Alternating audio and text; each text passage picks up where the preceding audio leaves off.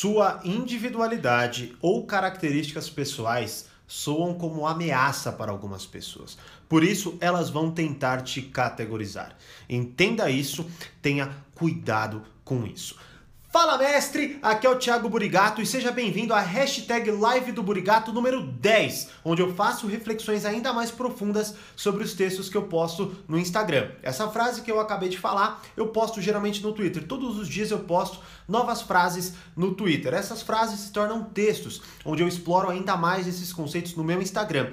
E aí, as pessoas comentam hashtag Live do Burigato no texto que elas mais gostam, colocam suas dúvidas junto e aí eu venho aqui através de uma live terça e quinta, meio-dia e 17, para me aprofundar ainda mais nesses temas. Se você está assistindo essa live gravada, aqui embaixo tem todos os links do meu Telegram, onde eu aviso quando eu vou entrar ao vivo, de onde eu falo quais textos que eu vou abordar, tem cadastro de aulas ao vivo, enfim. Dá uma olhada aqui e também sobre o texto que eu estou falando agora, que é o texto sobre controle. Mas antes da gente continuar, diz aí para mim se vocês estão me ouvindo bem, né? Ó, a Claudine chegou aí, quanto tempo eu não te vejo na live? Eu de bola.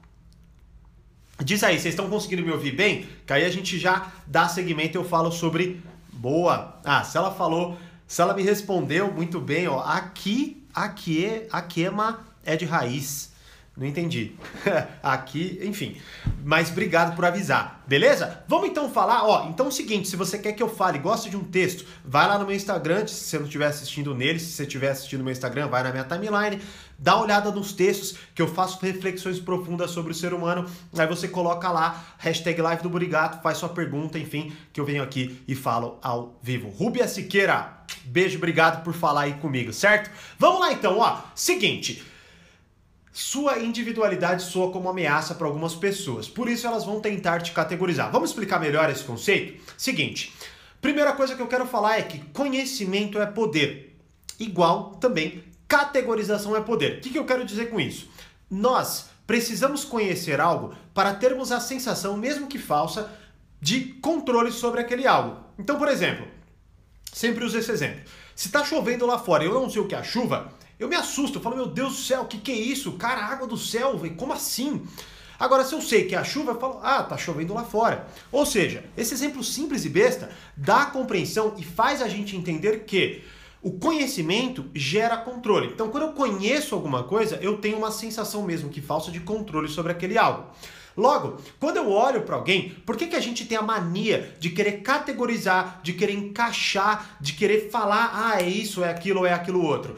Por quê? Porque dentro daquele rótulo nós temos uma compreensão sobre aquele rótulo e essa compreensão nos dá uma sensação de controle. Então, quando eu olho alguém e eu categorizo essa pessoa, eu tenho a, a sensação de que eu entendo mais sobre ela e de que, de certa forma, eu sei melhor como lidar e por aí vai certo? Então a categorização vem da nossa necessidade de querer sentir o poder e sentir o controle das coisas. Então entenda que quando eu categorizo, eu quero de certa forma exercer controle, seja sobre aquela realidade, seja sobre aquela pessoa, seja sobre talvez possivelmente os resultados daquilo, certo? Agora uma, um, um ponto crucial. Então, Thiago, a categorização é sempre ruim, né? Não, ela não necessariamente é ruim. Ela muitas vezes vem do medo e da necessidade. Quer um exemplo? Imagina só, você, por exemplo, sei lá, um familiar seu vai ser operado, não é? E aí, você obviamente quer saber mais daquele profissional. O que, que você faz? Você vai categorizar ou vai olhar para uma ótica tentando colocar os padrões que mais confortam você. Então é um médico, rótulo, de tantos anos, rótulo e tal, tal, tal. O que, que eu quero dizer com isso? São rótulos errados? É pejorativo? Não é pejorativo? Claro que não. A questão é muito o quê? Através desses rótulos, aquilo me gera uma sensação de alívio, porque eu sei quem é essa pessoa e, obviamente, essa sensação de alívio está ligada ao conhecimento e a, de certa forma, o controle que eu exerço sobre aquela realidade. Ou seja, a partir daquele rótulo, o meu cérebro, através de atalhos mentais, já julga que aquela pessoa é uma pessoa preparada para lidar com a situação que eu preciso que ela lide, certo? Então, olha só, a categorização ela não necessariamente é ruim, ela também vem do medo e da necessidade. Agora, é claro, há muitas coisas que a gente pode falar sobre a categorização. Elas eh, pode ser louca, injusta, para me trazer muitas vezes um conforto que não é real, certo? Eu posso olhar para um profissional, querer categorizá-lo em determinados aspectos e ele nem ser um bom profissional, ou eu posso pegar e categorizar em outros aspectos porque eu quero de fato desmerecer aquele profissional. Então os rótulos, eles têm N possibilidades. O que eu quero que você olhe é que os, ele, a, a fonte dele é exercer controle, é de fato entender como que eu posso conhecer melhor aquela pessoa e lidar com mais facilidade com aquilo, certo? Então, vem do medo, vem da necessidade, vem do, do, do exercício do controle e por aí vai. Agora, qual é o ponto aqui? Como que eu faço para entender se ela é benéfica ou se ela não é benéfica? Eu, eu, te, eu termino o texto falando essa frase e para mim ela é fundamental. Porque, poxa, eu muitas vezes sou categorizado, você é categorizado, as pessoas são categorizadas, né? E, e aqui eu tô falando muito, falei de, de é, títulos profissionais, mas tímido, extrovertido, introvertido, bravo, calmo, raivoso, sei lá, tudo isso são categorizações, certo? Agora, qual é o ponto aqui que eu encerro o texto? Todas as categorizações podem ser benéficas. Como? Se for verdade, você aprendeu mais sobre você. Se for mentira, você aprendeu mais sobre a outra pessoa. Vou falar um pouco sobre isso então. Vamos lá. Como eu disse aqui, a gente quer categorizar para exercer controle. Falei do aspecto positivo do porquê a gente faz isso. Agora, um ponto crucial é, muitas vezes as pessoas vão te categorizar, seja como tímido, extrovertido, introvertido, bravo, burro, inteligente, raivoso ou o que seja, para, como eu disse, exercer certo controle sobre você, seja pejorativo ou não. Logo, qual é o ponto então crucial dessa definição? É que a gente categoriza as coisas com base nas nossas necessidades, frustrações, ambições, medos e desejos, muito mais do que de fato aquela pessoa é. Então, por exemplo, mais uma vez, se aquele médico vai operar um familiar meu, eu quero acreditar que o rótulo que eu estou dando para ele é o melhor, é o que mais traz alívio. Então, eu tendo até, quem sabe, alterar aquele rótulo para algo mais positivo do que de fato é, para que eu me sinta aliviado. Logo também, eu posso olhar para alguém que é melhor do que eu e que ameaça o meu emprego, como eu disse, individualidade ou características pessoais podem soar como uma ameaça. Então, a pessoa é boa, sei lá, é uma pessoa boa de papo, é uma pessoa que, sei lá, tem uma grande habilidade social, eu posso olhar e falar que ela é uma manipuladora, eu posso falar que ela é blá blá blá, para quê? Para que eu consiga, um, exercer controle e a rotulação consiga, de certa forma, trazer um cunho pejorativo e essa pessoa tende a. Eu, ela não me ameaça mais tanto. Por quê? Porque ela é manipuladora. Ela é boa de papo? É, mas ela é manipuladora. Então essa é a diferença que eu tenho em relação a ela. Olha só como então um rótulo pode servir para uma série de coisas. Aí entra no ponto crucial do texto.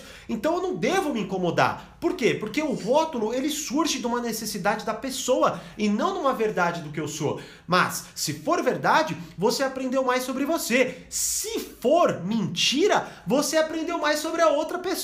Então olha só, se a pessoa me rotula, eu aprendi, e é verdade, puta, aprendi mais sobre mim. Fala, caramba, é verdade, eu tô sendo, sei lá, manipulador, bravo, raivoso, calmo, sei lá. Aí eu posso tentar abrir a minha cabeça para determinadas coisas e melhorar. Agora, se for mentira, eu aprendi mais sobre aquela pessoa, porque ela me rotulou como A. Por quê? Porque talvez ela tenha tal ambição, tal desejo, tal frustração, tal necessidade de controle, tal necessidade de aliviar seus medos. Sacou? Então, essa é esse é o conceito do cuidado com a rotulação, cuidado com o controle que as pessoas querem colocar em cima de você, porque isso tem vários lados. E a minha ideia maior aqui é você compreender essa realidade para que você tenha mais controle em lidar com ela e entender que a rotulação, ah, como eu faço para as pessoas pararem de me rotular? Não vai parar. A questão é como você lida com a rotulação, beleza?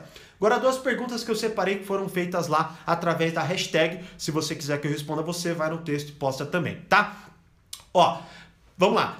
Rotulação é sempre uma inferiorização? Como eu acabei de explicar, não. É uma necessidade de exercer controle. Ela pode ser porque eu me sinto ameaçado, ela pode ser porque eu quero alívio de achar que você é de fato melhor do que você é, e por aí vai. Então ela não é sempre uma inferiorização. O ponto é, entenda mais uma vez como ela pode ser benéfica sempre. Se for verdade, aprendi sobre mim. Se for mentira, aprendi sobre a pessoa. Beleza? Segunda pergunta: devo me afastar? E benefícios de se afastar? Não sei. Essa pergunta ela tem N variáveis. Talvez a pessoa viva na sua casa. Como você se afasta, né? Tem várias possibilidades, por fone, ficar no seu quarto, sair de casa quando ela tiver, ou sair de casa definitivamente, sei lá. Agora, qual é a questão? O que eu mais foco, tá? É aprenda a lidar. Porque Quanto mais eu aprendo sobre o comportamento humano, sobre o ser humano e por aí vai, mais eu entendo que não adianta eu tentar escapar. Eu vou achar alguém difícil em qualquer lugar que eu vou. Agora é óbvio, se afastar é uma das melhores opções. Por quê? Porque facilita. Então, se você pode se afastar, se afaste. E se você julga que é uma boa opção, se você julga que é necessário, se você olha e fala, puta, eu não estou conseguindo lidar com isso, se afaste, certo? Agora, qual é a questão? Aprenda a lidar. E o aprender a lidar ele está muito mais conectado com o quê? Não é com uma ação que eu faço para que a pessoa pare de ser assim, tá? Porque você também é assim. E você vai encontrar outras pessoas que rotulam. Isso é natural, a gente faz isso o tempo inteiro.